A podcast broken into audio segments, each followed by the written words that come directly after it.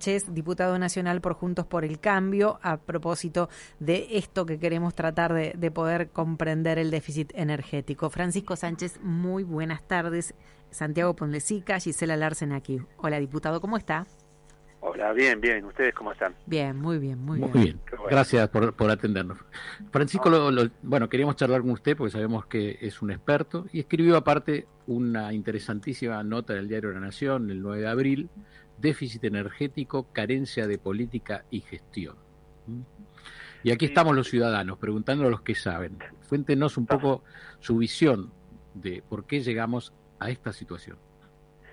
Tenemos que estar todos preocupados porque obviamente la energía es lo que mueve al mundo, ¿no? Eh, está clarísimo que es así y a veces nos olvidamos, nos olvidamos de, de que es la energía desde la época de la revolución industrial lo que ha modificado el mundo, la tecnología eh, para la producción de energía, eh, después para el transporte y la distribución. Eso ha ido cambiando el mundo y a medida que se ha innovado en materia tecnológica, se han logrado mejores energías, más eficientes este, y, y más baratas también para distribuirla de mejor manera. Nosotros en Argentina tenemos una matriz energética en base a hidrocarburos, sobre todo petróleo y gas, y esta matriz difícilmente la podamos cambiar en los próximos años, más allá de que en el mundo se está innovando en materia de lo que se llama energías verdes. Eh, pero bueno, esta matriz energética que tenemos en Argentina es una matriz muy ineficiente, sobre todo cuando no hay una política, una política clara energética.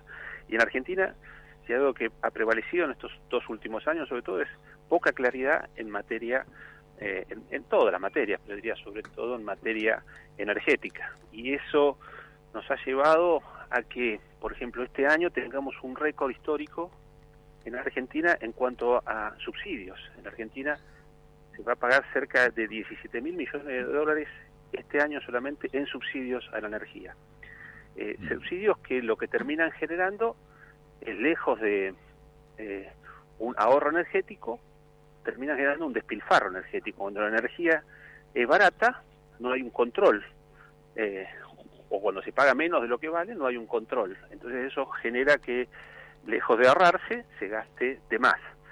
Y, y entonces, cuando se gasta de más, pero no se hacen inversiones para que se produzca más energía, bueno, hay que salir a importarla. Y entonces ahí se produce el segundo gran eh, récord que se va a generar este año, que, que vamos a tener que importar energía por un valor de 13 mil millones de dólares.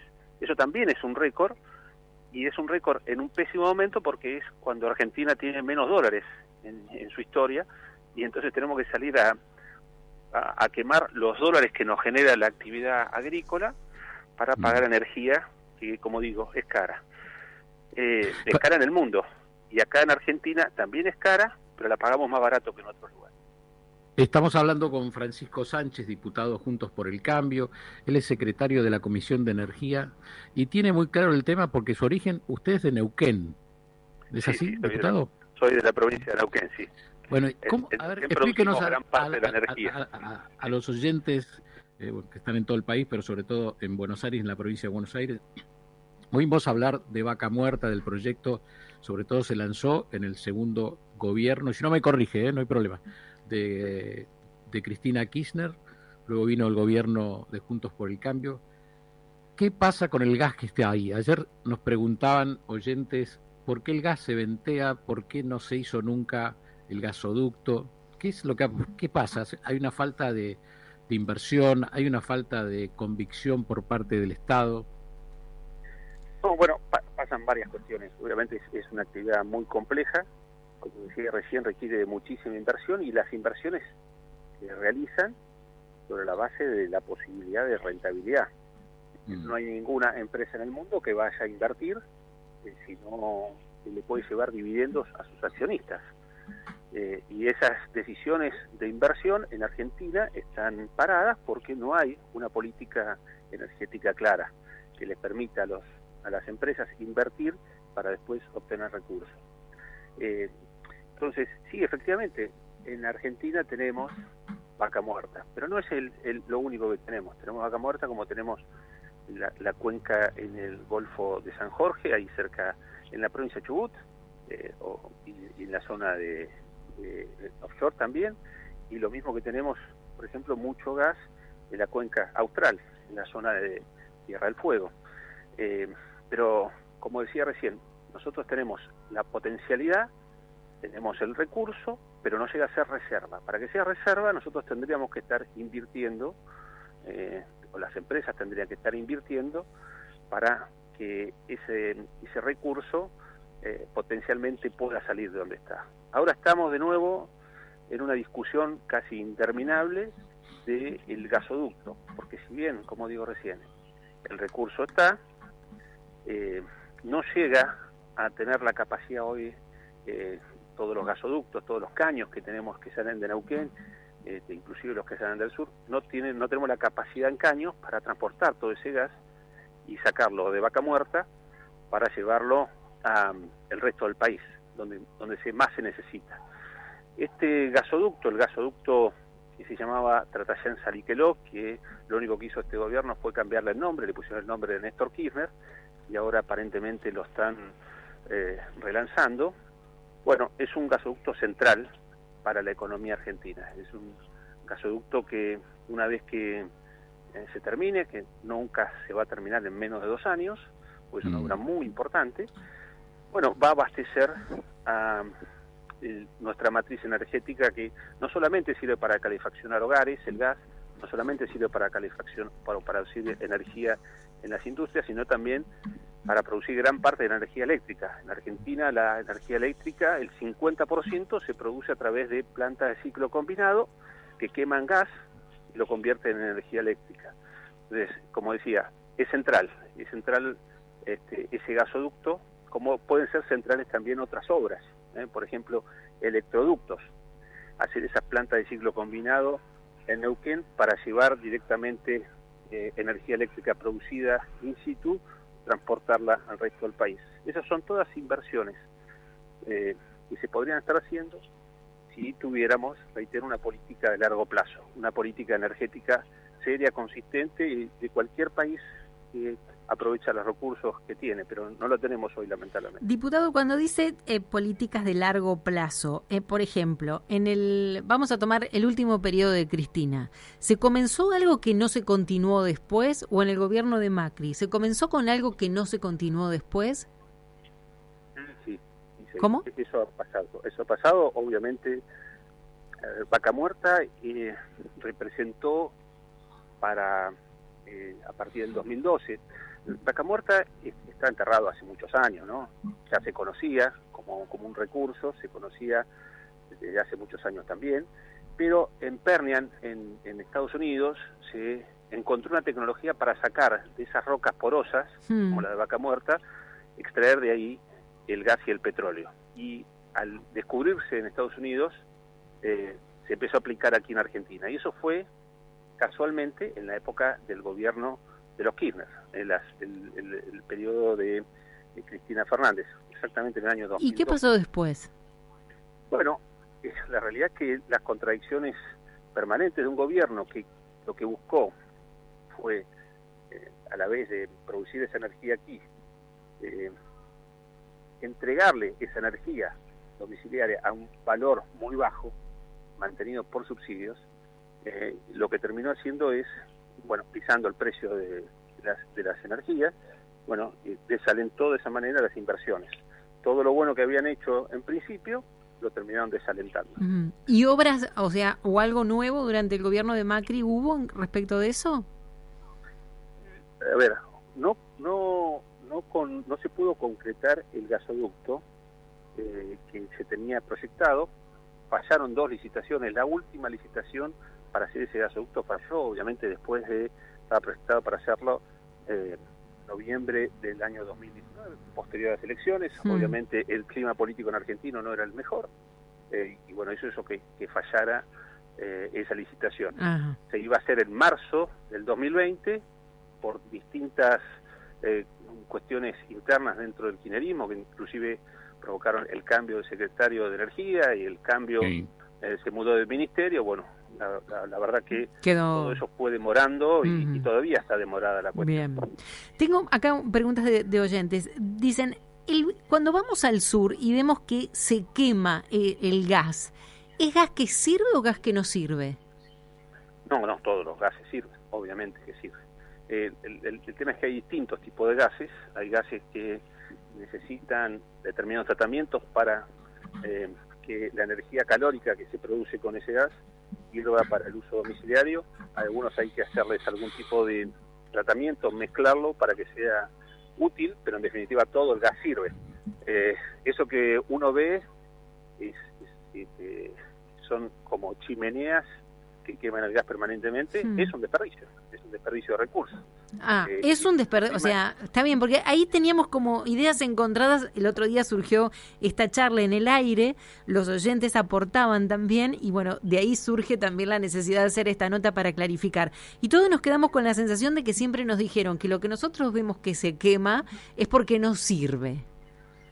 No, todo sirve, todo sirve. Si, si, si lo que usted está viendo ahí es fuego, el fuego, ese, ese fuego es energía, con lo cual este, se podría estar usando esa energía que se está produciendo ahí. La estamos desperdiciando, digamos. Lo estamos desperdiciando, lo que no significa que sea fácil emplearlo. Como digo, hay distintos tipos de gases y algunos son más fáciles o más empleables que otros. Eh, la realidad es que si uno hoy recorre Anielo, que es la capital de Vaca Muerta, el eje central de Vaca Muerta tiene cuatro barrios sin gas, cuatro barrios completos que no tienen eh, gas domiciliario. No, tienen red de gas. No tienen en Neuquén. cuatro barrios completos en la capital de Vaca Muerta. Ah. bueno, estamos tirando recursos que podríamos aprovechar bien eh, y sobre todo para los vecinos que viven ahí cerquita de donde se produce el gas. Uno pincha y hmm. tiene gas automáticamente. Bueno, y aparte es más caro, vamos a decir que la gente de Neuquén paga un gas carísimo. ¿o no?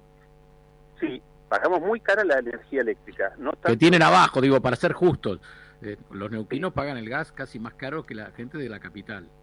Sí, pero, pero se paga bajo en relación a lo que sale. A veces nosotros tenemos el concepto de que pagamos cara la energía y en realidad la pagamos mucho más barata de la que sale.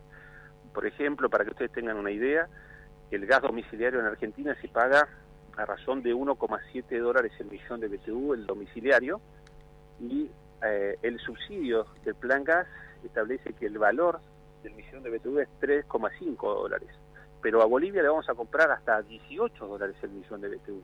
Con lo cual, fíjense que si el domiciliario sale 1,7 este, y el, lo que vamos a importar de Bolivia es 18, bueno, lo demás es subsidio.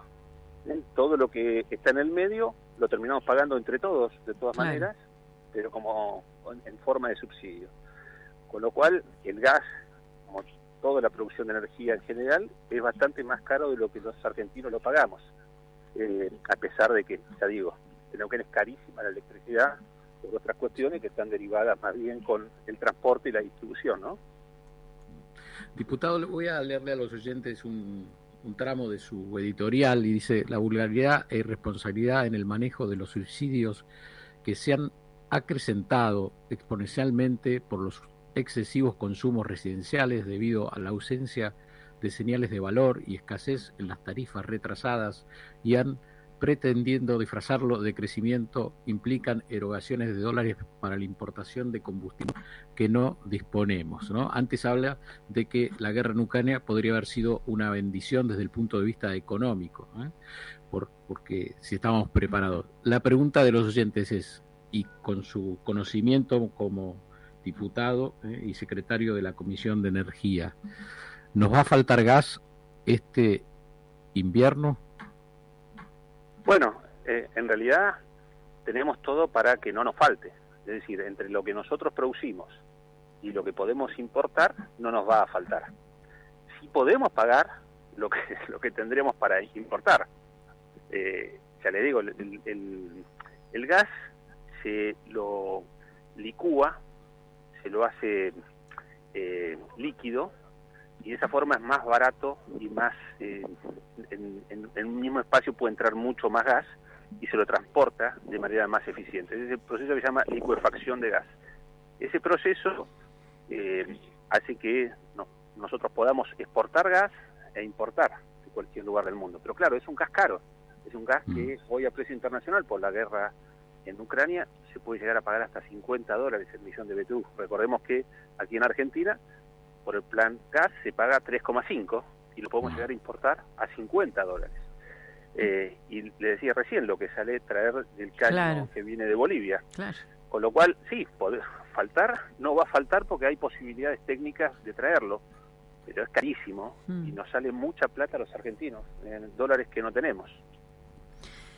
Diputado, le agradecemos muchísimo haber estado con nosotros, habernos este, acercado un poquito a este tema que no solo es lejano geográficamente, sino que es un tema que la verdad es que hay que dominarlo como para poder explicarlo de esta manera y por eso queríamos hacerlo con alguien que nos pudiera brindar esta explicación. Muchísimas gracias por su tiempo.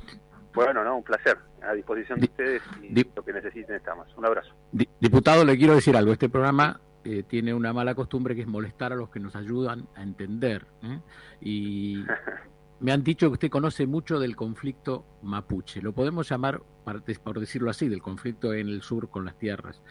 ¿Lo podemos llamar para conversar de eso otro día? Sí, cuando gusten. Eh, para mí e, ese es un tema central también para Argentina, así que por supuesto, cuando ustedes dispongan, yo estoy. En este programa lo estamos siguiendo, así que lo vamos a volver a molestar. Le mandamos un abrazo, diputado. Muchas gracias. ¿eh? Otro, para ustedes. Adiós. Francisco Sánchez. Francisco Sánchez, ¿eh? diputado nacional de Juntos por el Cambio. ¿eh? Es de secretario de la Comisión de Energía. Puede ser, mira lo que te digo, no soy el Beto Valdés, puede ser uno de los candidatos a gobernador de Neuquén por Juntos por el Cambio. Mira, no sos Beto Valdés.